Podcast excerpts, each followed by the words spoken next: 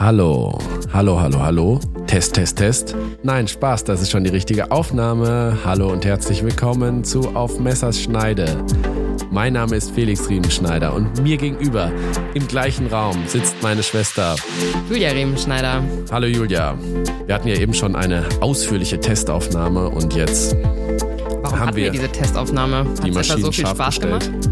Nee, weil wir ein neues Gerät haben, was wir ausprobiert haben und wir hoffen natürlich auch, dass das heute zu einem besonders crispen, crispy Sounderlebnis für euch sorgt an euren Bluetooth-Boxen oder an euren Bluetooth-Kopfhörern. Oder auch die ganz normalen Retro-Kopfhörer mit Kabel. Die darf man auch benutzen. Man sollte jetzt nämlich auch nichts äh, einfach äh, übermäßig äh, forsch wegschmeißen, oder Julia? Gestern war Black Friday, vielleicht hat der ein oder andere zugeschlagen, aber ansonsten steht ja auch schon wieder bald Weihnachten vor der Tür. Der Wunschzettel darf an dieser Stelle schon langsam begonnen werden. Genau wie unsere heutige Folge, die kann jetzt auch mal starten. Ähm, genau, letzte Folge war unser Telefoninterview mit Lea Mitter zum Thema Sozialdienst nochmal. An der Stelle ein ganz, ganz großes Dankeschön. Ich fand es äh, wirklich nochmal sehr interessant, unser Gespräch und aufschlussreich. Hat Spaß gemacht, hatten wir schon länger nicht mehr. Genau, war eine gute Ergänzung auf jeden Fall zur vorletzten Folge mittlerweile. Genau. Und jetzt heute, bevor wir mit unserem brandaktuellen Thema starten, nochmal ein kleines Sorry schon an der Stelle, wie ihr es vielleicht hört. Felix und ich sind ein bisschen verschnupft. Wir waren irgendwie doll erkältet die letzten Tage, Ja. haben unsere eigenen AMS-Wintertipps nicht so ganz beachtet und unseren Wintercocktail nicht regelmäßig genug getrunken. I don't know. Auf jeden Fall hat es uns ein bisschen erwischt und deswegen reden wir so, wie wir reden heute. etwas nasaler. Aber wir versuchen uns nicht äh, die Nase zu putzen hier währenddessen, haben vorher nochmal eine schöne Ladung, keine Werbung, Nasivin reingeballert. Gibt natürlich auch andere gute Nasentropfen, aber Das sind schon mit Abstand die besten und die, die am schnellsten süchtig machen. ja, unser Vater war auch mal Nasentropfen abhängig, kann man ja an der Stelle auch mal ganz offen sagen.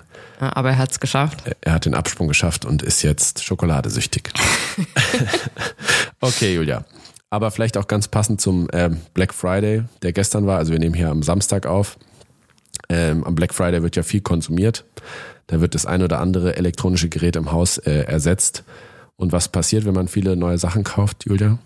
Man hat immer mindestens doppelt so viel Verpackungsmüll, den man wegschmeißen muss. Genau, man hat viel Müll. Ne? Und dann äh, ist ja auch, also sage ich mal, ein Thema, was mir relativ zeitnah aufgefallen ist, als ich im Krankenhaus angefangen habe zu arbeiten.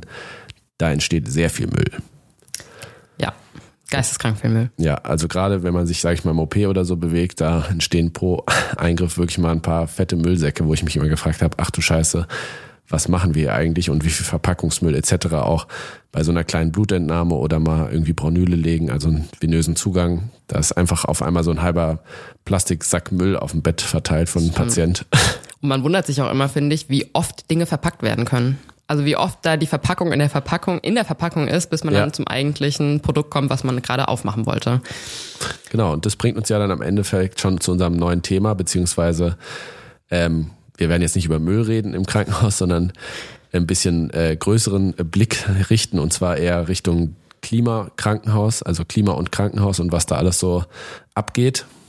Genau, wir haben unsere Gesundheitssystem-Forscher-Rucksäcke mal wieder aufgezogen und uns in den Untiefen des Krankenhauses begeben und haben da sind mal der Klimakrise im Gesundheitssystem und vor allem in den Krankenhäusern auf die Spur gegangen. Genau, das war ein Thema, was wir schon ganz lange auf dem Schirm hatten. Am Ende des Tages hat uns jetzt eine, eine Nachricht aus dem schönen Österreich, äh, Grüße gehen raus an alle Hörer aus Österreich, ähm, nämlich dazu gebracht, dass wir das Thema jetzt sozusagen für die Folge ausgewählt haben. Und zwar gab es da vom 24.10. eine äh, Nachricht in den ja, Nachrichten, und zwar die Klimastrategie als Fahrplan für ein klimaneutrales äh, Gesundheitswesen wurde dort vorgestellt.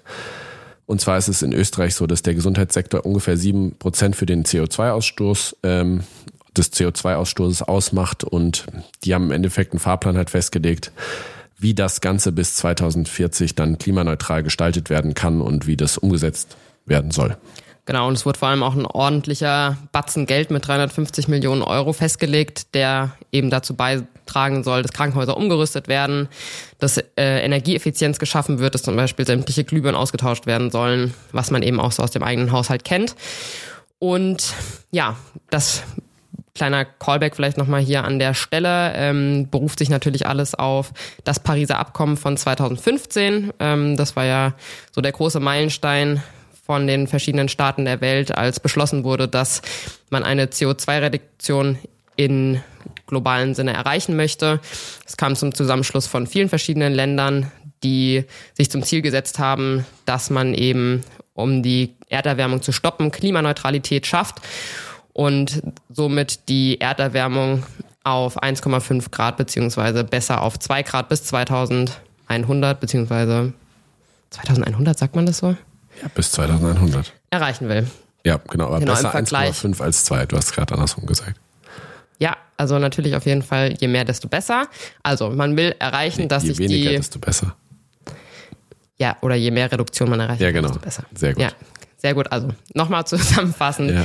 Also Beschluss war es letztendlich 2015, dass man bis 2100 erreichen will, dass die Erderwärmung sich auf maximal zwei Grad beschränkt im Vergleich zum vorindustriellen Zeitalter, ne, also 1850 bis 1900. Ne? Genau. Also, So. das läuft ja auf jeden Fall sehr gut, wie wir jetzt gerade wieder an den schönen südamerikanischen Temperaturen sehen können, die da jetzt irgendwie schon 50 Grad irgendwie in Brasilien haben und wo es überall brennt. Aber gut, wir gucken jetzt nicht so weit äh, in den Süden, sondern wir bleiben natürlich in Deutschland. Und da wird natürlich schon seit vielen Jahren auch die ganze Treibhausgasemissionen erfasst, ne, nach Sektoren gegliedert. Und wir schauen uns jetzt mal, sage ich mal, den Gesundheitssektor heute an, aber die, einfach nur um das nochmal so ein bisschen in Relation zu setzen, die, sage ich mal, die Big Player oder wo wir am meisten CO2 ausstoßen, sind natürlich die Energiewirtschaft, die Industrie und der Verkehrssektor, gefolgt von Gebäude und Landwirtschaft. Und was wahrscheinlich die wenigsten von euch wissen, wo gliedert sich da das Gesundheitswesen ein? Es kommt noch vor den äh, Sektoren Flugverkehr und Schwerindustrie, was ich sehr interessant fand. Also wenn man sich mal überlegt, dass äh, alle Flugzeuge, die in Deutschland abheben, weniger CO2 ausstoßen als die Krankenhäuser, das fand ich schon, sage ich mal, interessant. Oder zumindest eine Beeindruckend auf eine- beeindruckende Zahl. Beeindruckend auf eine negative Art und Weise. Wenn wir uns da mal angucken, wie viel Prozent es dann am Ende des Tages sind, das sind irgendwo zwischen 5 und 7 Prozent. Es hängt immer ein bisschen davon ab, welche Quelle man sich da anschaut und was man alles dazu zählt, weil das natürlich ein inhomogener Bereich ist. Ne, da fallen ja auch viele kleine, kleinere Sachen noch dazu, die wir uns gleich genauer angucken. Aber 5 bis 7 Prozent ist ungefähr ein bisschen weniger als im Bereich der Landwirtschaft. Die liegt so bei 8 Prozent und wie gesagt immerhin noch vor Flug und Schwerindustrie, also Flugverkehr und Schwerindustrie. Und es ist schon, sage ich mal, eine, ein ganz schöner Batzen. Genau. Wenn man sich in Deutschland mal anschaut, wie da die Ziele sind, also wir haben ja gerade angesprochen, Österreich hat da schon konkret in Form gegossene Projekte mit ähm, Ausstieg bis 2040 beziehungsweise Klimaneutralität bis 2040 In diesem Sektor. in diesem Sektor. Auch der Kollege Lauterbach hat natürlich äh, sich mal überlegt, wie kann man denn dieses Thema angehen und hat da im letzten Jahr, äh, kurz vor Weihnachten 12 2022, äh, sozusagen eine Einigung erzielen können bezüglich der Klimaneutralität im Gesundheitssystem, aber es gibt keine konkreten Umsetzungspläne, es ist einfach nur so eine Art, sag ich mal, etwas, auf was man sich einigen konnte, ohne dass das jetzt in Gesetz umgesetzt wurde oder in irgendwelche konkreten Projekte. Genau. Also das Bewusstsein letztendlich ist da, aber es hat sich keiner so wirklich konkrete Gedanken gemacht, wie das denn vonstatten gehen soll. Ähm, und um jetzt mal zu verstehen, was genau gedreht werden soll am Gesundheitssystem, beziehungsweise was in Krankenhäusern besser gemacht werden kann, um den CO2-Ausstoß zu reduzieren, muss man sich ähm, das Krankenhaus mal gegliedert angucken. Letztendlich werden alle größeren Unternehmen in sogenannte Scopes beziehungsweise Anwendungsgebiete gegliedert. Und äh, dabei gibt drei große Anwendungsgebiete. Ähm, Scope 1 bzw. Anwendungsgebiet 1 sind ähm, diejenigen Emissionen, die produziert werden direkt von einem Unternehmen bzw. dem Krankenhaus. Ne? Also zum Beispiel alle Fahrzeuge, der gesamte Fuhrpark, der zum Krankenhaus äh, gehört und alles, was dabei ausgestoßen wird an Emissionen, gehört dazu. Aber auch zum Beispiel Anästhesiegase. Das fand ich zum Beispiel ganz interessant. Das macht gar nicht so geringen Anteil aus. Das sind ungefähr 17 Prozent, die verursachen eben die entsprechenden Emissionen im Gesundheitssystem. Das Anwendungsgebiet 2 richtet sich auf die Elektrizität. Also das sind letztendlich schon indirekte Emissionen, da die Elektrizität ja nicht im Krankenhaus erzeugt wird, sondern extern. Aber der Verbrauch wird dann eben auch nochmal gebündelt erfasst. Also jedes Licht, das man anmacht, jede ähm, Heizung, die man anstellt, letztendlich äh, ist dann in diesem Bereich gebündelt. Das sind 12 Prozent. Und Scope 3 macht dann, was man jetzt schon äh, im Kopf ausrechnen konnte, einmal den größten Anteil aus. In diesem Anwendungsgebiet geht es letztendlich um den ganzen äh, Prozess der Warenherstellung und des Warenverbrauchs. Ne? Also alle Medikamente, die produziert werden, alles, was da an Emissionen produziert wird, aber auch natürlich die Entsorgung dann wieder im Krankenhaus wird dann unter diesem Anwendungsgebiet zusammengefasst und macht dann halt zwei Drittel mit 70 Prozent aus. Genau. Gibt es auch noch eine schöne Grafik, die werden wir euch auf jeden Fall bei Instagram dann nochmal genau zu Gemüte führen. Ich denke, das, was ja das Wichtigste ist, das ist halt dieser Scope oder Anwendungsgebiet 1 ist halt direkt, was im Krankenhaus entsteht und die anderen zwei sind quasi indirekt vor- oder nachgeschaltet, die auf das Krankenhaus einwirken oder das Krankenhaus auf die einwirkt, indem es halt Müll produziert oder etc. Irgendwelche ja, Folgesachen, Güterverbrauch etc. Ja, genau. Letztendlich wie man das Ganze erfasst, beziehungsweise wie man so einen ökologischen Fußabdruck vom Krankenhaus oder auch von anderen Unternehmen erheben kann, das ist nichts Neues. Schon äh, in den 90er Jahren, also weit vor dem Klimaabkommen von 2015, gab es sogenannt, ein sogenanntes Greenhouse Gas Protocol, wo man eben gemerkt hat, okay, wir müssen mal irgendwie so ein bisschen in Relation fassen, wer hier wie viele äh, Emissionen produziert. Also irgendwo schon ein alter Hut der dann immer wieder verbessert wurde in Hand von verschiedenen Protokollen oder Tools, um dann eben zugeschnitten auf das ein oder andere äh, äh, Unternehmen ideal die Treibhausgase und den Ausstoß zu erfassen. Genau, ja, dann hat man, sage ich mal, mal was in der Hand und das wird heute auch immer noch so verwendet anscheinend mit genau. diesem Greenhouse Gas Protokoll. Also da kann man, da man kann sich man vergleichbar macht. Genau, ne? Quantifizierbar an verschiedenen Richtlinien, ja. wie was ausgestoßen wird und dann kann man sich vergleichen und dann entsprechend natürlich auch Ziele setzen. Genau. Und ich weiß gar nicht, hast du das mal gemacht? Es gab ja mal eine Zeit lang auch so Apps oder ähm, Online-Tools, wo man ja seinen eigenen ökologischen Fußabdruck berechnen konnte? Nee, habe ich nie gemacht. Hast du es gemacht? Ich habe es mal gemacht. Es war sehr erschreckend, muss man sagen. Und also vor allem, wenn man einmal fliegt, glaube ich, im Jahr bist du schon komplett, äh, ist schon alles zerschossen. Und es ist weniger als im Krankenhaus. Also ich will nicht wissen, Und wir was, arbeiten auch noch im Krankenhaus. Oh was, was, ist, wenn man einmal ins Krankenhaus ja. geht, was man da dann alles ausstößt? Das stimmt. Und ähm, so muss man sich das vorstellen. Letztendlich ist es auch nichts anderes. Das ist so ein äh, Protokoll, was man sich runterladen kann, habe ich gesehen. Und dann kannst du das für dein Unternehmen okay. dementsprechend ausfüllen. Sehr gut. So, das war jetzt ja alles ein bisschen allgemein, sage ich mal, und vielleicht auch ein bisschen schwer zum Teil nachzuvollziehen. Also so ging es mir zumindest, als man sich, wenn man sich diese Scopes-Anwendungsgebiete anschaut, ohne dass man da eine Abbildung zu vor Augen hat. Deswegen schauen wir es uns jetzt mal an einem konkreten Beispiel an. Und zwar haben wir uns da ein Paper angeschaut, wie die Chirurgie im Endeffekt zur Erderwärmung beiträgt, beziehungsweise was die da für eine Rolle spielt.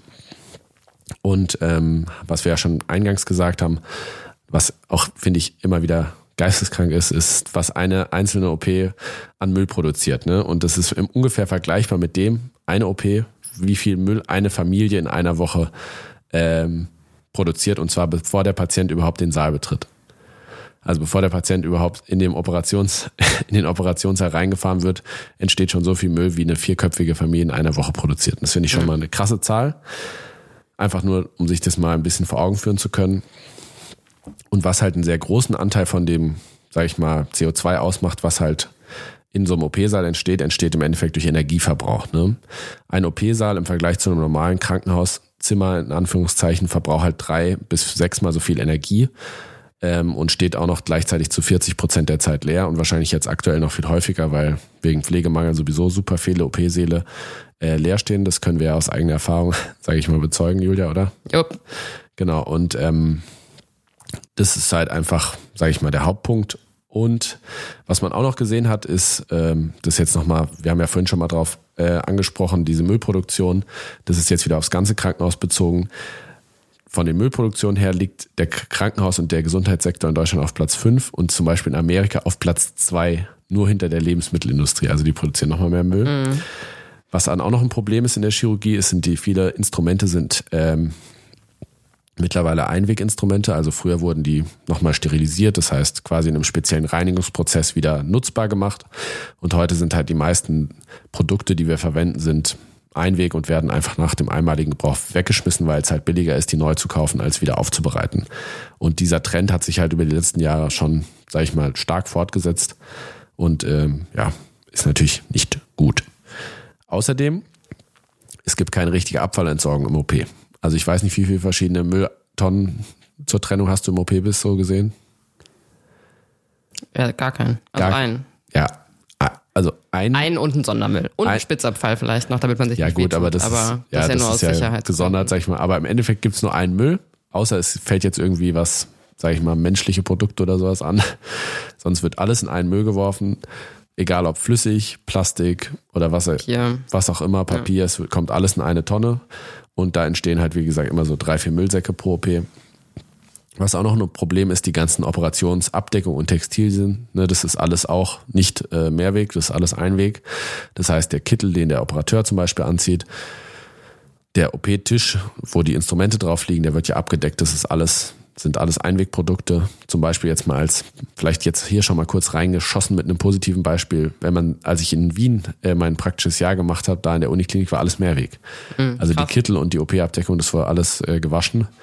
Die haben sich, das war ein bisschen strange, auch wenn man direkt so gedacht hat, ey, man ist irgendwie so in den 80er Jahren oder so, weil, weil wahrscheinlich es damals auch so war. Ähm, habe ich mir zumindest Ich glaube, da hat man sich gar nicht umgezogen, wenn man OP gegangen ist.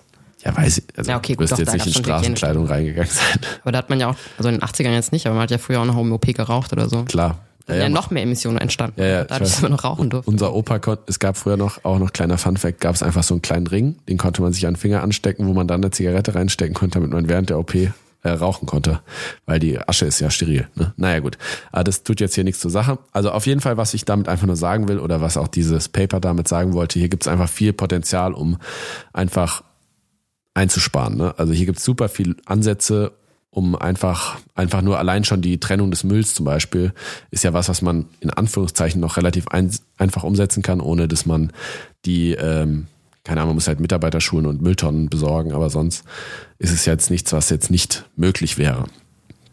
Gut, wir rufen uns jetzt an dieser Stelle nochmal in Erinnerung. 5% macht hier im Endeffekt dieses Gesundheitssystem aus an äh, Treibhausgasemissionen.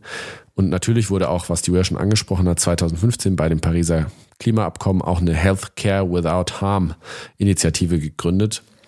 Und diese globale Initiative äh, nennt sich Healthcare Climate Challenge und da beteiligen sich äh, global auch insgesamt 20.000 äh, Krankenhäuser, die sozusagen das Ziel haben, ihren ökologischen Fußabdruck zu verkleinern. Ich meine, die Quelle hast du jetzt hier rausgesucht, Julia, aber wie viele Krankenhäuser davon sind aus Deutschland? Null. Null. Also hier in Deutschland. Der einzige deutsche Teilnehmer ist der BUND, das ist der Bund für Umwelt- und Naturschutz in Deutschland. Ich weiß nicht, ob die, die machen da wahrscheinlich aus Prinzip irgendwie mit, aber Ja, ja. ich glaube nicht, dass die super viele Krankenhäuser haben, die da. Also vielleicht gibt es ein Krankenhaus, wenn Genau, ein also- Krankenhaus zuhört, wenn du Krankenhaus gerade vom Mikrofon, äh, vor den Kopfhörer sitzt und zuhörst und sagst, du bist Mitglied da, dann schreib uns doch. Genau, also ich glaube, letztendlich sind es halt immer schon größere Zusammenschlüsse beziehungsweise Unternehmen, die dann halt im eigenen Land Krankenhäuser motivieren wollen, klimaneutral zu werden. Klar. Ne? Und wie gesagt, der BUND oder Bund für Umweltschutz und Naturschutz, auch der hatte ja dieses Gütesiegel energiesparendes Krankenhaus in, ins Leben gerufen und das auch schon vor vielen, vielen Jahren. Und äh, hatte da ja auch, oh Gott, ich glaube, keine 100 Krankenhäuser äh, zertifiziert und gesagt, okay, die tun was ähm, für Klimaneutralität und haben dann den Stempel gekriegt. Ja. Ne? Stellen auch gleich noch eins mal vor. Genau. Aber genau. Ja, es gibt, es ist ja nicht so, dass es keine Initiativen gibt. Ne? Ja. Wir haben ja auch noch andere hier aufgeschrieben, Ja. die auch irgendwelche, äh, hier Green Hospital Excellence Forum hast du noch aufgeschrieben und es gibt auch Förderung durch äh, die Deutsche Bundesstiftung für Umwelt. Aber es ist einfach, einfach klar, dass das hier super stiefmütterliches Thema bis jetzt noch ist. Ne? Also Genau. Also man hatte, ich fand bei der Recherche so ein bisschen das Gefühl gehabt, dass vor zwei, drei Jahren das Ganze auf jeden Fall mehr Wind in den Segeln hatte. Ähm, und wie gesagt, da auch verschiedene Umweltschutzzertifikate an Krankenhäuser auch verliehen wurden. Das hat, ist aber abgerissen. Ne? Also wenn man da jetzt irgendwie nach aktuellen Zahlen geguckt hat von Krankenhäusern, die sich da beteiligen, da findet man nichts mehr zu. Da wird man nur von einer Homepage auf die nächste wieder verwiesen, wo dann einfach keine Infos mehr dazu kommen. Ne? Und ich glaube letztendlich, der Think Tank ist da. Also es gibt viele Leute, die sich Gedanken machen, aber es scheitert halt massiv an der Umsetzung. Ne? Aber man kann ja was tun, Julia. Genau, deswegen haben wir mal wieder reingezoomt und wir stellen fest, oder das hat natürlich auch, haben schon viele andere schlaue Gesundheitsforscher vor uns festgestellt, dass man im Krankenhaus eigentlich nur wirklich die Anwendungsbereiche eins und zwei so richtig beeinflussen und verbessern kann. Ne? Was schade ist, wenn man sich die Zahlen nochmal in den Kopf ruft, das waren ja nur knapp 30 Prozent aller Klimaemissionen, die im Krankenhaus oder im Gesundheitssystem produziert, produziert werden. Was aber äh, akut gemacht werden kann oder optimiert werden kann, ist natürlich, dass man ähm, energiefreundliche Energieträger nutzt, äh, beziehungsweise umweltfreundliche Energieträger, dass man Wasserverbrauch ähm, reguliert und reduziert, dass man vor allem den Papierverbrauch auch reduziert oder zum Beispiel auf recyceltes Papier umsteigt. Das fand ich auch krass, gab es auch mal so eine Statistik, ne, wie unglaublich viel Papier einfach verbraucht wird im Krankenhaus. Ja. Und ich meine, wir sehen es ja auch jeden Tag, ey wie oft wir die Briefe ausdrucken. Ne? Ja, und was ich direkt einfach das Schlimmste wieder wegschmeißen. Finde, ja, und genau, und das Schlimmste finde ich jetzt immer das Beispiel, ja, ähm, wenn man irgendwie, der Pflegedienst will schon mal einen vorläufigen Arztbrief zugeschickt Ja. bekommen, das läuft natürlich im Krankenhaus alles per Fax. Ne? Klar. Und wie faxen wir? Wir drucken den Brief Ja. aus und faxen den und schmeißen den Brief dann weg. Ja. Ne? Nee, wir drucken ihn aus, wir faxen ihn, dann legen wir neben den Kopierer, sagen der Sekretärin, wenn der Brief gefaxt ist und die Faxbestätigung auch noch ausgedruckt wurde, dann kannst du alles zusammen in Datenmüll schmeißen. Ja, also das ist schon wirklich absurd. Liebe Ähm, Grüße.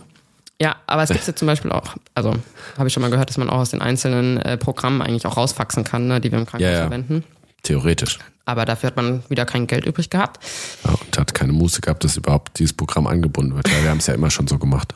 Eben. Könnt's ja weiter so. Das hat ja schon immer gut funktioniert. Faxen ist, ist meine Lieblingsbeschäftigung auf der Ich Arbeit. lieb's, ja. Macht echt Spaß. Naja, ähm, was Felix schon angesprochen hat, natürlich Abfallproduktion und auch das entsprechende Recycling bzw. Mülltrennung äh, kann noch verbessert werden im Krankenhaus. Was ein ganz, ganz großes Thema war, ist auch die Ernährung im Krankenhaus, also für Patienten, aber auch für äh, Mitarbeiter und Mitarbeiterinnen. Ähm, es ist aufgefallen, dass natürlich sehr, sehr viel Fleisch auch einfach konsumiert wird. Ne? Wenn man schon auf eine vegetarische Ernährung ähm, umsteigen würde oder partiell vegetarisch, könnte man schon deutlich äh, Emissionen einsparen. Also das, was man auch so aus dem Daily Life kennt. Beziehungsweise das natürlich aber auch rationiert wird. Ne? Also wie oft stehen bei uns die Tablette von Patienten, die dann doch entlassen wurden, zum Beispiel rum, wo das Essen dann einfach wieder weggeschmissen wird Klar. super viel Essen in den Kantinen. Du hast ja letztens wieder beobachtet, wie es einfach nur weggeschmissen wird. Ähm, also das ist wirklich traurig, muss man sagen. Ja. Ähm, ganz zu schweigen, äh, wir fangen gar nicht erst an, von zu reden, wie viel unnützes Essen eigentlich für die falschen Patienten gibt. Ähm, naja, ansonsten Heizen ist natürlich ein großes Thema. Ne? Also wir machen es natürlich auch jeden Morgen falsch. Super beheiztes Zimmer, man kommt rein, riecht noch den ganzen äh, Atem und verbrauchte Ja, Luft von der Nacht und wir reißen erstmal das Fenster auf und lassen Ja, gut, die Heizung natürlich trotzdem auf fünf stehen. Ist ja. Ich sag's ja nur. Ähm, So Morning Breath ist natürlich schon hart. ja, voll. Morgens bei Visite. Ja, Auf das, nüchternen Magen. das stimmt. Drei alte Männer oder drei alte Frauen. Ist nicht geh easy. runter wie Öl. Muss ich, muss ich durch den Mund einatmen, sage ich ganz ehrlich. Ist auch nicht besser, es zu schmecken. Naja, apropos Atmen, Narkosegase, wir hatten es eben schon mal angesprochen. Äh, das war mir gar nicht bewusst, ehrlich gesagt, wie, wie schädlich das ist für die Umwelt. Ähm, Beispiel Desfluran ist ein Narkosegas, was zum Beispiel häufig genutzt wird für die einzelnen Narkosen, zum Beispiel, ich glaube auch bei Kindern Ja. vor allem. Ähm, und das ist tatsächlich 2540 mal schädlicher als CO2. Ja. Ja. Und ähm, da habe ich auch eine Quelle noch gelesen von der Charité. Die Mhm. haben das auch mal erhoben, weil die wollten so Filter ein, weil das kommt ja ungefiltert, kommt es ja in die, in die Umwelt dann quasi Ja, ja. über irgendwelche Ab, äh, so Schornsteine quasi. Und da gibt's auch schon Studien zu, dass das nachweisbar ist, irgendwie in den Ozonlöchern über der, keine Ahnung, Antarktis oder so. Ja, ja, wirklich. Ah, krass, Kann man das okay. nachweisen. Und äh, die haben erhoben, ne, 16 Millionen äh, Narkosen im Jahr, Mhm. ne, 600.000 Tonnen CO2 äquivalent. Krass. Und das ist insgesamt ne, 600.000. Warte mal, ich muss kurz nochmal hochgucken, bevor ich jetzt Quatsch erzähle. Ähm, 600 600.000 Tonnen CO2 macht, glaube ich, insgesamt schon 0, wir haben 600 Millionen in Deutschland 2022 gehabt. Das heißt, das müsste ja 0,1 Prozent sein. Weil eine Million wäre, sechs Millionen wären ja Ja. ein Prozent und das ist 0,1 Prozent vom Gesamtausstoß in Deutschland. Krass. Also es ist jetzt Nur Narkosegas. nur Narkosgas. Ist jetzt natürlich äh, ist wenig, aber ich finde es schon eine beeindruckende Zahl, wenn man sich nur Das ist ja sehr spezifisch. Also genau, weil es ja, sehr spezifisch ist für eine Sache und man kann ja Narkosen auch einwandfrei ohne dieses Gas durchführen, muss Ja. man ja auch mal sagen. Also Auf jeden Fall. nicht jede Narkose in Deutschland wird mit diesem Gas, wir sind nicht davon abhängig, die, alle Narkosen mit diesem Gas machen zu müssen, das muss man Ja. auch mal sagen. Ja, auf jeden Fall. Ja. Und es gibt ja sogar noch ein anderes Gas aus der gleichen Gruppe, was immerhin noch 100 Epis mal schädlicher ist, aber das könnte man ja auch verwenden. Mhm. Sevofl- Sevofluran, glaube ich. Okay. Genau. Dann ähm, letztendlich Viele Gebäude sind einfach sehr marode, nicht wirklich äh, energieeffizient gebaut. Nur das kann man auf jeden Fall noch, hätte man verbessern können, auch einfach schon in der Vergangenheit. Ja. Und ähm, dann natürlich der Gebrauch von äh, Medikamenten, anderen äh, Materialien, die im Krankenhaus verwendet werden, beziehungsweise, dass man die einfach nur wegschmeißt, dass sie vielleicht recycelt werden könnten an anderer Stelle. Da gehen wir später ja, genau. Und was du unten drunter noch geschrieben mhm. hast, was ich ja noch in der Vorbesprechung noch nicht gesagt habe, mhm. ist äh, letztlich hast du reingeschrieben, letztlich wie im normalen Haushalt auch. Und da habe ich reingeschrieben, nein, weil der im normalen Haushalt versus ein Bett im Krankenhaus ist nur ein Drittel des Mülls pro Jahr. Also ein Bett hier sozusagen zu Hause, oder wir wohnen so, jetzt nicht zusammen, ja. aber bei mir zu Hause verbraucht ein Drittel oder produziert hoffentlich nur ein Drittel des Mülls im Vergleich zu einem Patientenbett. Ja. Ne, also ja, das heißt, die Einsparpotenziale sind einfach viel größer. Ne? ja, ja, voll. Hier kann man viel mehr reduzieren nochmal als im Privaten und das ist ja auch einfacher, weil da werden ja die Regeln kommen ja von oben. Hier mhm. zu Hause kann man ja machen, in Anführungszeichen, was man will. Ja. Aber im Krankenhaus kann man es ja ganz einfach vorgeben, was gemacht werden soll. Ja. Genau. Ähm, ich glaube, da sind viele Krankenhäuser einfach noch gar nicht up to date. Andere Krankenhäuser hingegen, zum Beispiel die Uniklinik Dresden, ist schon seit 2011 dabei, gewisse Maßnahmen zu treffen, um die Klimaneutralität anzustreben und hat auch dafür schon mehrere Auszeichnungen erhalten. Die haben die Initiative Carus Green ins Leben gerufen. Das Universitätsklinikum da heißt äh, Karl Gustav Carus. Deswegen der Name. Und ich fand es schon beeindruckend, an was für kleinen Stellschrauben die einfach gedreht haben und wie sie wirklich einfach, also die haben da riesige ähm, Protokolle, die sie dann jedes Jahr erhoben haben, was sie dadurch eingespart haben. Ne? Einfach dadurch, dass sie Recyclingpapier genutzt haben. Die haben äh, zum Beispiel gebrauchte Kugelschreiber für die Produktion von verschiedenen Produkten recycelt. Ähm, die haben in den OP-Sälen, was wir eben auch schon meinten, die Klimaanlagen auch abgeschaltet, wenn sie nicht gebraucht wurden. Ja, bei uns, also teilweise in größeren Krankenhäusern laufen die halt einfach durch, weil man in Bereitschaft ist. Ähm, ja. Die haben es gefördert, zum Beispiel, wenn Mitarbeiter mit Fahrrädern zur Arbeit gekommen sind, da gab es so Punkteprogramme. Ja. Und äh, haben auch so Sachen wie Strohhelme abgeschafft oder äh, Einweggeschirr, Plastikbecher.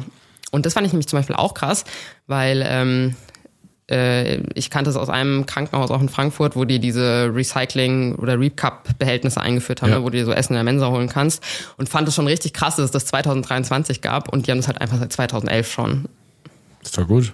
Ja, voll. Aber ich also, dachte mir so. Und das also, ist ja auch nicht schwer. Also, nee, gar nicht. meistens spart es ja sogar noch Geld. Voll. Viele Sachen sind einfach gerade im Gesundheitsbereichen so, weil die halt immer schon so sind, so blöd wie es klingt. Ja, voll. Weil mhm. super durch Personalnot ist es ja auf jeder Ebene. Personalmangel ist ja nicht nur bei der Pflege und bei den Ärzten, sondern bei allen die Berufsgruppen im Krankenhaus. Und da hat einfach keiner Valenzen, wenn es keine Regelung gibt. Shoutout, äh, Call an dich. Karl. Karl. Call an Karl.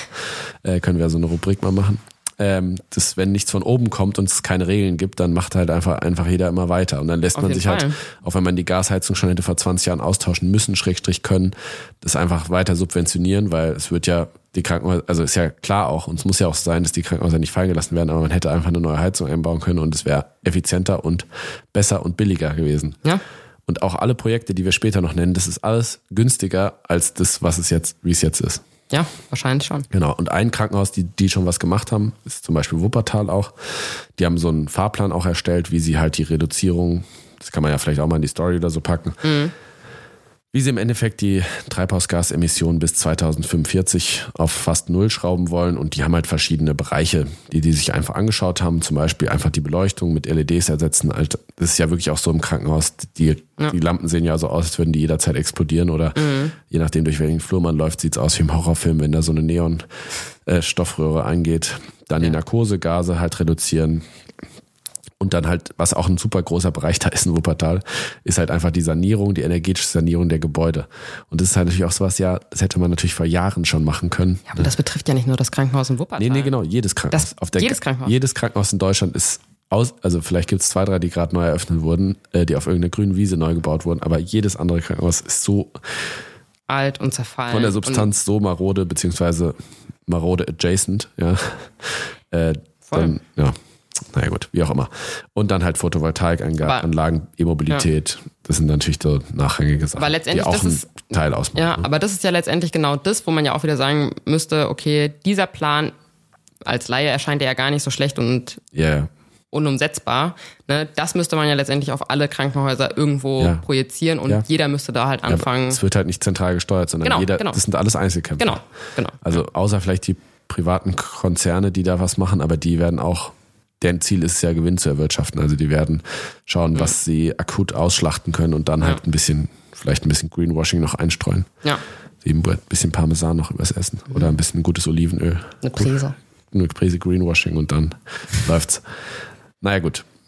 Also wie gesagt, es gibt schon viel Input, ne, aber es ist immer noch so, dass es halt hapert und scheitert. Wir haben ja schon gesagt, Personalmangel. Es gibt sogar schon einen eigenen Beruf, sage ich mal, den, äh, der ins Leben gerufen wurde für diese Umstrukturierung beziehungsweise für die Optimierung von diesen ganzen Klimathemen. Das ist der Klimamanager. Ne, Ein Klimamanager ist halt in den meisten Krankenhäusern natürlich in Deutschland nicht vorhanden. Ich glaube, du hast gesagt in der Recherche, 30 Prozent der deutschen Krankenhäuser haben einen Klimamanager. Genau, die deutsche Gesellschaft, äh, die deutsche Krankenhausgesellschaft hat aber eine Umf- Umfrage gemacht, dann kann Okay. man ungefähr Genau. Darauf, Das dass jeder Dritte einen hat, aber dann ist es ja auch wieder so, das ist ja auch nur eine Zusatzbezeichnung. Genau, so wie bei mir.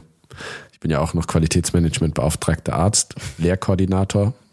Julia war noch Assistentensprecher. Ich war Assistentensprecher von Gottes Gnaden. Und so hat man halt so ein paar extra Aufgaben noch, die man natürlich nebenher machen muss. Ähm, genau. Ja, oder also, auch machen will, aber Ja, das ja. ist halt einfach, also Ja, guck dir mal an, was wir gerade aufgezählt haben, was alles geändert werden müsste und bring mal als ein Assistenzarzt so ein Krankenhaus oder- mit 10.000 ja Mitarbeitern oder als dazu. ein Verwaltungsmitarbeiter. Ja, genau, das geht halt nicht. Ne?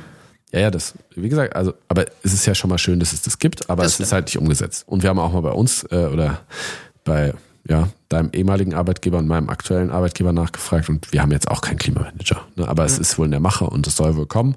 Und es gibt viele wohl Einzelprojekte, aber es ist halt alles noch nicht konkret. Und ja, ist ja ein großes Krankenhaus, von daher kann ja mal auch was, also die haben, sind dran, sagen wir es mal so. Dann ist es natürlich wieder eine eine Frage der Kosten, wie so im, wie immer. Ne? Es muss viel investiert werden. Man hat viele Investitionen halt die letzten Jahre schon verpennt oder hat es sich halt nicht leisten wollen. Jetzt muss man. Ne? Das heißt, man wird jetzt schauen, auch wie es mit dieser Krankenhausreform läuft. Da müssen wir, wer will, kann gerne nochmal reinhören, ne? wie es jetzt ab dem nächsten Jahr generell mit der ganzen Förderung weitergeht, beziehungsweise was sich verändert es ist und bleibt so, jedes Krankenhaus, was übrig bleibt, wird trotzdem massiv investieren müssen, um einfach weiter diesen ganzen Prozess weiter voranbringen zu können, weil diese Klimakrise geht ja nicht mehr weg und das ist einfach das größte oder eins der größten Probleme, die wir halt heutzutage in unserer Welt haben. Das äh, andere Thema, was noch angesprochen werden muss an der Stelle, ist äh, diese Gefahr, die Gefahr der Carbon Leakage. Kann ich vorher auch nicht. Also Ko Kohlenstoffleckage ist im Endeffekt ein Schlagwort, was äh, ein Risiko umschreibt, was aufgrund, das aufgrund äh, zu strenger EU-Vorgaben im Emiss Emissionshandel Unternehmen ihre Standorte aus der EU rausverlagern in Staaten ohne vergleichbare Klimaschutzstandards. Ne? Also einfach, wir gehen nach, keine Ahnung, raus aus der EU, weiß nicht, ein Land, was nicht in der EU ist. Naja, das war ja genau das Kasachstan. Beispiel letztendlich von äh, der Medikamentenfolge, was wir Ja, auch ja, angesprochen ja, ja. hatten. Ne? Ja, ist schon klar, aber ich meine, das ist jetzt ein Thema, was jetzt nicht direkt die Krankenhäuser betrifft, natürlich. Ja, weil doch. kein Krankenhaus wird ins Ausland verlagert. Ja, aber, ja, aber ich sage, die Prozesse ums Krankenhaus herum. Genau. Ja, ja, das ist schon klar. Genau. Also wenn es so um Produktionssachen, wir haben ja wie gesagt gesagt, dass es ein bisschen komplexer ist als nur das eine Krankenhaus, sondern vor- und nachgeschaltete Sachen und wenn der, wie wir es ja auch schon gesagt haben, wenn das Gas jetzt nicht in Deutschland, kommt ja nicht aus Deutschland, es wird ja auch importiert, das ist ja trotzdem noch Gas. Also, ne, oder keine Ahnung, die Medikamente, wie auch immer. Aber dieses ist ein, sage ich mal, ein Problem, was jetzt auf den Krankenhausbetrieb selber wenig Einfluss hat. ja, aber halt diesen Anwendungsbereich 3 betrifft. Ne? Ähm, genau. Wir haben jetzt viele Auswirkungen des Klimawandels in Bezug auf die Krankenhäuser beschrieben, Dinge, die man besser machen kann, aber unabhängig davon darf man immer nicht vergessen, dass es halt das Krankenhaus bzw. die Krankenhausmitarbeiter und die Patienten und Patientinnen natürlich doppelt betrifft, weil man muss dann auch natürlich auch feststellen, es wird immer heißer und durch die Hitze kommen auch Personen zu Schaden. Wir hatten zum Beispiel 2018 bis 2020 in, insgesamt 19.000 Todesfälle in Deutschland hitzebedingt. Ja, also betrifft vor allem eher alte und ganz junge Menschen, die dann halt zu wenig trinken und dadurch, äh, ja, leider Gottes exekieren. Beziehungsweise, Austrocknen. ja, genau. Und Brauche ich ähm, jetzt nicht den Schremmel, um das zu übersetzen. sehr gut. Danke, ja, Felix. bitte. Ähm, und man muss nämlich auch sagen, aber auch als Mitarbeiter und Mitarbeiterin im Krankenhaus leidet man massiv drunter. Ne? Es gibt keine äh, Klimaanlagen so richtig in den einzelnen Arztzimmern zum Beispiel Ja. oder Stationszimmern, auch für die Pfleger und Pflegerinnen. In den wenigsten Patientenzimmern gibt es irgendeine Art von Kühlung, das dann eher halt auf den Intensivstationen. Ja, exklusiv auf den Intensivstationen. Ich kenne kein, also ich weiß nicht, wie es vielleicht auf so Hämato-Onkologie ja. ist oder so, wo Ja. die Leute Chemo bekommen, aber ich kenne keine Normalstation, wo es eine Klimaanlage gibt. Gut, da haben die ja wahrscheinlich so Luftfilter extra. Anyway, also es ist auf jeden Fall belastend im Krankenhaus zu sein, wenn es draußen sehr heiß ist. Ja. Ne? Und das merkt man halt einfach daran, dass in den letzten Jahren das einfach verpasst wurde, dass äh, Investitionen gemacht werden, vollzogen werden. Ich meine schon alleine, dass man keine Jalousie am Fenster hat und da einfach unkontrolliert die Sonne reinknallt, wenn es halt mal äh, August, September ist, finde ich schon ein bisschen frag fragwürdig und Sind es für dich die heißesten Monate, August und September, Julia? vielleicht der Juli auch noch. Ja. Aber August ist auf jeden Fall immer sehr September kann mal so sneaky heiß sein, ne? heiß. Ja, das stimmt. Also dieses denkt, Jahr so, war es auf jeden Fall auch heiß September im noch September. geisteskrank heiß. Jung. Naja gut, aber ich, ja, also das mit den Klimaanlagen ist natürlich auch so, ja, das wäre das, würde das Problem natürlich auch nicht lösen. Aber es ist natürlich so, dass die Arbeitsumgebung und die Arbeitsbedingungen einfach auch schrecklich sind durch diese heißen Monate. Ne? Also auch gerade in der Notaufnahme oder wenn man irgendwas machen muss mit einer Röntgenschürze, ne? Das Mhm. ist ja alternativlos. Und selbst der OP ist zwar klimatisiert, aber ist ja nicht so, also der ist kühl, aber dann Ja. wird es ja trotzdem auch warm. Ja, oder die Heizung fällt, äh, die Kühlung fällt mal aus dem OP. Genau, Das ist vielleicht auch schon mal erlebt. vorgekommen. Ne? Irgendwo. Ne? Aber ich finde schon, also man sagt auch einfach ganz klar, ne, ab 40 Grad denaturieren die Proteine, Ja. da kocht mein Hirn und da kann man einfach nicht mehr gut arbeiten. Ja, aber es wird trotzdem gefordert und es ist halt einfach ein Tätigkeitsbereich, in dem man funktionieren muss. Und ich finde, die Umstände machen das aktuell, wenn es wirklich heiß draußen ist, nicht mehr Ja, möglich. aber das jetzt nur mal, noch mal so ein bisschen nebenbei. Ne? Also das jetzt. Ja, aber da könnte ich mich schon wieder aufregen. Ja, naja, Wenn Julias Hirn kocht, das will keiner erleben. das will keiner erleben. Kochendes Hirn. Das Was schmeckt. wir. Hoffentlich hat es der Felix noch nicht ausprobiert.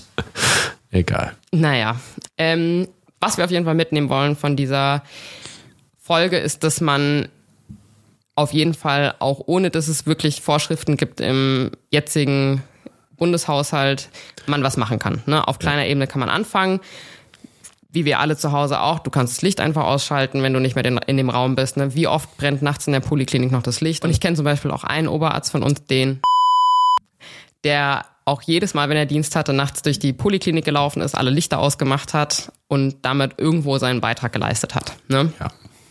Ähm, weil wir können halt nicht darauf warten, dass uns jemand vorschreibt, was zu tun ist und bis es soweit ist, Ja. kann man, wie gesagt, so seinen Beitrag leisten. Man kann versuchen, sein Papier zu reduzieren, mit dem Fahrrad zur Arbeit zu fahren, Recap-Geschirr zu benutzen, das kann man sich auch von zu Hause mitbringen.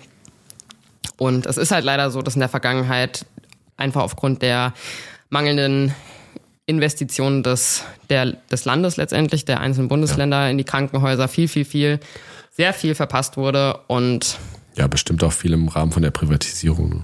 ja, aber ich meine, wir hatten es ja in der Krankenhausreform äh, gesagt, ne, das ist Ja, klar, Ja. wir sind, wir, wir sind in, wie in so vielen Bereichen in Deutschland, sind wir halt Jahrzehnte zurückgefallen im internationalen Vergleich. Ja. Naja gut, was mir noch wichtig war, was ich noch an der Stelle ansprechen wollte, ist einfach, ne, dass dieses Thema im eigenen Krankenhaus halt auch präsent gemacht werden muss. Ne? Also weil ne, auf der einen Seite fehlt halt in vielen Krankenhäusern überhaupt diese Berufsgruppe des Klimamanagers, aber das hin- hindert einen ja nicht daran, selber Sachen anzusprechen. Ne? Ich habe ja auch, wie gesagt, gefragt jetzt, ob das diese Position da gibt und warum und bla bla bla oder beziehungsweise warum nicht.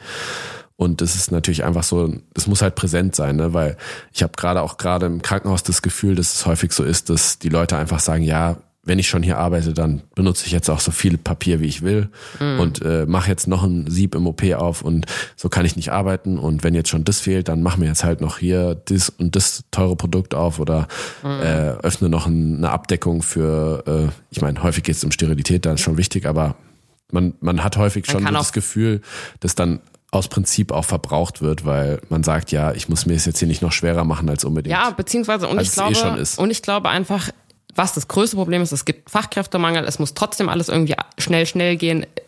Und Ja. ich glaube, da macht sich halt im Vorhinein keiner mehr wirklich Gedanken, beziehungsweise Klar. es ist keine Zeit dafür. Ja, ne? und besonders auch, wenn man jetzt sagen würde, man will mehr Recycling zum Also es gibt ja diese Beispiele auch, ne? Das Mhm. werde ich auch gleich nochmal sagen. Wenn man mehr recyceln will, das ist ja die eine Sache, die Mülltonnen dafür aufzustellen, aber du musst ja die Leute schulen, was kommt in welchen Müll. Ne? Also das lernt man ja auch. Natürlich. Wir wundern uns ja selber zu Hause manchmal, was in welche Mülltonne kommt. Aber ähm, ne? wenn es keiner einem zeigt, dann weiß man das auch einfach nicht und dann wird natürlich auch wieder falsch getrennt und bringt dann auch nichts. Ne? Das andere, was, was ich auch nicht wusste, ist, dass ein extrem, dass halt extrem viele Medikamente weggeschmissen werden in Deutschland. Man richtet sich ja da ganz exklusiv nach dem Mindesthaltbarkeitsdatum und aber diese Medikamente können auch theoretisch recycelt werden, ne? also die Wirkstoffe daraus zumindestens und die werden halt in Deutschland einfach weggeschmissen. Das sind halt mehrere Milliarden. Ne? Und das ist auch nochmal ein Shoutout natürlich zu unserer Folge über die Medikamentenknappheit. Das heißt, wenn es die Möglichkeit gibt, es wieder aufzubereiten, sollte man es auch einfach nutzen. Mhm. Und dann, was wir auch eben schon gesagt haben, wir brauchen halt eine zentrale Steuerung. Ne, das heißt, von oben muss halt irgendeine Rahmenbedingung kommen, die sagt, so und so, das muss gemacht werden, bis ja, X muss es klimaneutral sein, sonst bla bla bla. Ja, so kann man ja auch mal Krankenhäuser pleite gehen lassen, nicht nur mit einer Reform Krankenhäuser pleite gehen lassen, sondern man kann ja auch sagen, man macht ein paar Vorgaben und wenn die nicht erfüllt werden, dann gibt es irgendwie, keine Ahnung, Abzüge von irgendwelchen Fördergeldern. Ja. Und ja, was ich auch interessant fand, Entschuldigung, ja, also, sag, ja ich glaube, das Problem ist halt, wie gesagt, ja. also bei allem, wo es ja um Umbau von Krankenhäusern und so gibt, ne, wenn es jetzt nicht irgendwelche äh, halb privatisierten Dinger sind, dann ist es ja die Aufgabe des Landes. Klar. Ja, ja aber genau, aber dann muss ja das Bundesland, wenn dann zur Rechenschaft ziehen und nicht die anderen Krankenhäuser. Ja gut, aber anyway. der, wenn ja. das Gesetz kommt ja von oben. Also, ja. also klar, es ist Föderalismus und so, aber die Rahmenbedingungen setzt ja trotzdem der Bund. Klar kann jedes einzelne Bundesland auch was machen, es ist ja anscheinend nicht passiert. Also mhm. irgendwann muss sich halt jemand drum kümmern. So geht's halt auch nicht weiter. Ne? Ja, das stimmt. Aber jetzt abschließend da wollen wir noch ein paar positive Beispiele nennen. Ne, wir haben einmal schon das Desfluran, das Narkosegas äh, genannt. Da gibt's zum Beispiel schon, habe ich in der Charité einen Beitrag gesehen, dass so Aktivkohlefilter genutzt werden, halt um dieses Desfluran quasi rauszufiltern nach den, nach den Narkosegeräten, ne? dass das einfach quasi unschädlich gemacht wird und dann ist dieses Thema quasi ganz einfach gelöst. Super nicht schwierig, wird einfach angeschlossen an den ganz normalen Schlauch und that's it. Was ich auch ein interessantes Projekt fand, war, fand ich die recycelten Herzschrittmacher aus Bielefeld. Also das einfach auch Medizinprodukte, ne, die dem Menschen implantiert werden, wie Herzschrittmacher, ganz häufig ja jahrzehntelange Haltbarkeit haben. Die Batterie läuft, kann ewig lang theoretisch verwendet werden, aber die Leute versterben ja häufig mit einem Herzschrittmacher, der noch funktioniert. Ne? Und das heißt, oder manche Herzschrittmacher werden auch entsorgt, weil das Mindesthaltbarkeitsdatum äh, nahe gekommen ist. Oder manchmal werden ja auch Sachen unsteril gemacht im OP und die sind ja nicht schlecht, sondern das sind einfach Geräte, die sehr teuer sind in der Herstellung und sehr teuer äh, in der Zertifizierung etc. Und die werden einfach weggeschmissen. Ja, und, und es auch gibt, in der Entsorgung wieder. Genau, und aus der Entsorgung, ja. Und diese äh, Herzschrittmacher aus Bielefeld in Anführungszeichen. Das ist ein Arzt, der die dann verwendet und in, der liest dann den Akku aus und guckt, wie lange sind die noch, gehen die noch und die werden dann wieder sterilisiert und werden dann in Afrika verbaut. Weil in Europa dürfen die aufgrund der rechte, rechtlichen Situation nicht mehr verwendet werden, aber zum Beispiel in Afrika. Also es gibt Möglichkeiten, diese Sachen, solche Dinge dann weiter zu verwenden, ohne die einfach nur wegzuhauen. Ja? Das gibt's mit Sicherheit auch noch für andere medizinische Produkte. Dann, was wir auch schon gesagt haben, Medikamente recyceln. Da gibt es eine Initiative aus der Uni Erlangen, die auch, ähm, sage ich mal, gesehen hat, dass die super gut die Wirkstoffe wieder extrahieren können und die halt quasi auch weggeschmissene Medikamente, äh, sage ich mal, sammeln und dann wiederverwerten. Und da wird halt dran geforscht. Und das ist doch die beste Lösung, auch gerade so ein Thema wie Medikamentenknappheit anzugehen. Dann kann man ja auch mal da vielleicht Vorreiter sein, indem man halt Medikamente recycelt. Und was ich auch noch äh, ja eben schon angesprochen habe, oder wir beide, Thema Müll. Ne, da hat die Uni Bonn halt zum Beispiel, das war der Gamechanger schon für die, was die ganzen äh, Energie, beziehungsweise was die ganzen CO2 Geschichten anbelangt, einfach den Müll zu trennen im OP. Die haben einfach einen Müllentsorgungsraum eingeführt im OP, da stehen 10 Tonnen und da wird dann halt einfach der Müll getrennt. Ist natürlich eine Frage des, der Zeit, ist eine Frage, die Leute erstmal zu schulen, aber am Ende des Tages ist es super niedrigschwellig, ist kein Problem und äh, das ist einfach gut umsetzbar, ohne, sage ich mal, tiefgreifende Investitionskosten. Ne? Muss halt einfach die Leute schulen am Ende des ja. Tages. Also es ist eine Frage der Zeit sozusagen. Ja, und der Ambition. Und genau, des, des Anspruchs. Ne? Und das ist dann wieder was, der Anspruch, der wird von oben gesetzt. Ne? Entweder die Geschäftsführung oder die Politik. Gut. Ich fand, es war ein sehr interessantes Thema, Julia. Und du? Voll, es hat Spaß gemacht. Ja? Da mal ein bisschen rein zu zoomen. Hat es dir Spaß gemacht oder? Hat es dir Spaß gemacht? Es hat mir Spaß gemacht. Ja, die Julia kann leider keine Soundeffekte auf ihre Stimme legen, aber ich schon. Also. Ich würde mal vorschlagen, kommen wir doch zum Outro, oder? Jupp. Okay. Also, die Julia hat ja beim letzten Mal mich ein bisschen bloßgestellt, beziehungsweise ich habe mich selber mit meiner eigenen Unwissenheit bloßgestellt. in dem ich äh, mich ja super gut mit den Medikamenten auskenne. Aber wir wollen doch jetzt mal schauen, wie gut kennt sich denn die Julia mit den Mülltonnen aus? Wir haben ja vorher nein. schon drüber gesprochen, Julia. Also wir haben bei uns zu Hause vier Mülltonnen und einen äh, Kompost noch hinten im Garten. Wie viele Mülltonnen habt ihr zu Hause? Was, was wird bei euch getrennt oder nicht getrennt? Ähm, also wir haben drei feste Mülltonnen, das ist Plastik, Papier, Ja. Restmüll. Okay, Ja. gut. Dann wollen wir doch mal schauen, was bei euch in welche Tonne rein, was du so in die welche Tonne wirfst. Und oh. zwar frage ich dich jetzt mal, Julia, in welchen äh, Müll kommen denn bei dir, okay, das ist vielleicht äh, nicht so gut, aber hier, in welchen Müll kommen denn bei dir ausgetrocknete Farben? Ausgetrocknete Farben. Ja. Welche Wenn Farben? du mal einen Farbeimer. Acrylfarben, Ölfarben, Ja, okay, das steht ja jetzt nicht so spezifisch dabei. Wasserfarben. oder in, ja, Also ich pff, ausgetrocknet. Also wenn die so hart in der ja. So Tonne hängen. Kleiner Farb, du hast die Wand gestrichen. wahrscheinlich ein Restmüll. Ja, Restmüll ist Ja, okay. richtig. Gut. Ich muss sagen, wahrscheinlich bin ich aber auch jemand, der sehr klimaunfreundlich ist und Farben, die ich nicht mehr haben will, einfach ins Klo äh, gießen. Oh, Julia, das darfst du nicht sagen. Und wo schmeißt du Leder oder Gummi, Gummi hin? Restmüll? Auch ein Restmüll. Bist du sicher? Ja, Leder. Ja. Biomüll. Nee, Restmüll ist richtig. Oh. Okay, und, und wo wirfst du Dosen hin? Dosen. Ja, Plastikmüll. ja, ist auch richtig. Gut, Julia kennt sich anscheinend gut aus. Aber weißt du, was ich auch immer falsch Was? mache? Wenn ich, wenn du diese Glasgefäße hast mit dem Deckel oben drauf, Ja, dann schmeiße ich, also ich glaube, ich muss man eigentlich den Deckel ja abschrauben ja, und in den Plastikmüll schmeißen. den von Dosen. Nee, von, also wenn du so eine Glas, wenn du so Kichererbsen kaufst, Ja, ein. Glas. Ja, oder Dann hast du ja ein Glas und hast ja oben dieser Aludeckel drauf. Ja, Genau. Und dann musst du ja eigentlich diesen Deckel vorher entsorgen und nicht mit in den Glasmüll anschmeißen. und da muss ich mal kurz hier auf meine Restmülltonnenseite gucken. Also Man Glas kann, also hier glaub, Glühbirnen und so können auf jeden Fall, können, also Glühbirnen können auf jeden Fall in, äh, das ist ja auch Glas, dürfen in Restmüll. In Restmüll? Ja, steht hier. Kommen die nicht in den Glasmüll? Nee, also Glühbirnen dürfen da rein. Und hier steht jetzt mit Glas, äh, steht gar nichts. Das muss wahrscheinlich in die Glastonne. Ja, ich glaube nur, das ist ein. Fehler, den man häufig macht, dass man immer so, also das ist ja auch blöd einfach von der Industrie, dass man so verschiedene Materialien, die eigentlich im Müll getrennt werden müssen, Ja. zusammen an den Mann bringt oder an Ja, die Frau. ja, ja, natürlich. So, wo kommt denn Tierstreu hin bei dir? Biomüll. Nein, Restmüll. Echt? Katzenstreu und Tierstreu müssen in Restmüll. Ah, das Ja. haben wir immer falsch gemacht früher mit den Meerschweinchen dann. ich weiß. Okay. Naja, gut, was habe ich hier noch? Wir können ja noch mal ein bisschen durch die. So, wo kommen Pizzakartons bei dir hin? Oh, das habe ich, glaube ich, mal gehört. Also ich schmeiße die tatsächlich. Eigentlich ein Papiermüll. Aber ich glaube, weil da Essensreste dran sind, müssen die eigentlich woanders rein. Die müssen in Restmüll. Steht hier Echt? zumindest auf der Seite von der. Okay, nee, Alter, bei uns sind so viele äh, Pizzakartons auf jeden Fall im Papiermüll. Ja. Aber nicht nur von unserer Wohnung. Ja, aber keine Ahnung. So Ja, krass. zwischen dem, was Ja, aber ich glaub, was weil da Essensreste wie, dran wie sind. es realistisch ist und wie es äh, was gemacht wird, ist es ähm, Zwei Paar Schuhe. sind wie immer zwei Paar Schuhe. Gut, Schuhe kommen Altkleider-Container. dann was ich auch noch interessant fand, ich weiß, das steht zwar nicht drauf, wo es hinkommt, aber ich kann ja schon mal, was- also die Frage ist, oder doch, ich, ich weiß es, ich weiß es. Wohin kommen so Kassenzettel und Fahrkarten? Papiermüll. Nee, ein Restmüll. Warum? Weiß ich nicht, weil das Thermopapier ist. Es wird im Restmüll so entsorgt, nicht im Altpapier. Oh, krass. Ja. Ja, schon ein paar, hier wieder ein paar interessante Sachen. Auch Tapeten zum Beispiel kommen auch in Restmüll. Okay, wegen der Farbe wahrscheinlich. Ja. Getränkekartons und sowas, ja, ich meine, das hätte ich auch in den gelben Sack geworfen. Aber Mhm. naja, gut, so ein paar interessante Sachen. Cool. So, Julia, also ich würde mal sagen, ich gebe dir für dieses, äh, für den kleinen, äh, für dieses kleine Exercise, gebe ich dir zwei plus. Zwei plus. Ja, Yay. wirklich nicht so hoch stecken, aber Ja. besser als mit den, ähm, Verbesserungsbedarf ist noch da.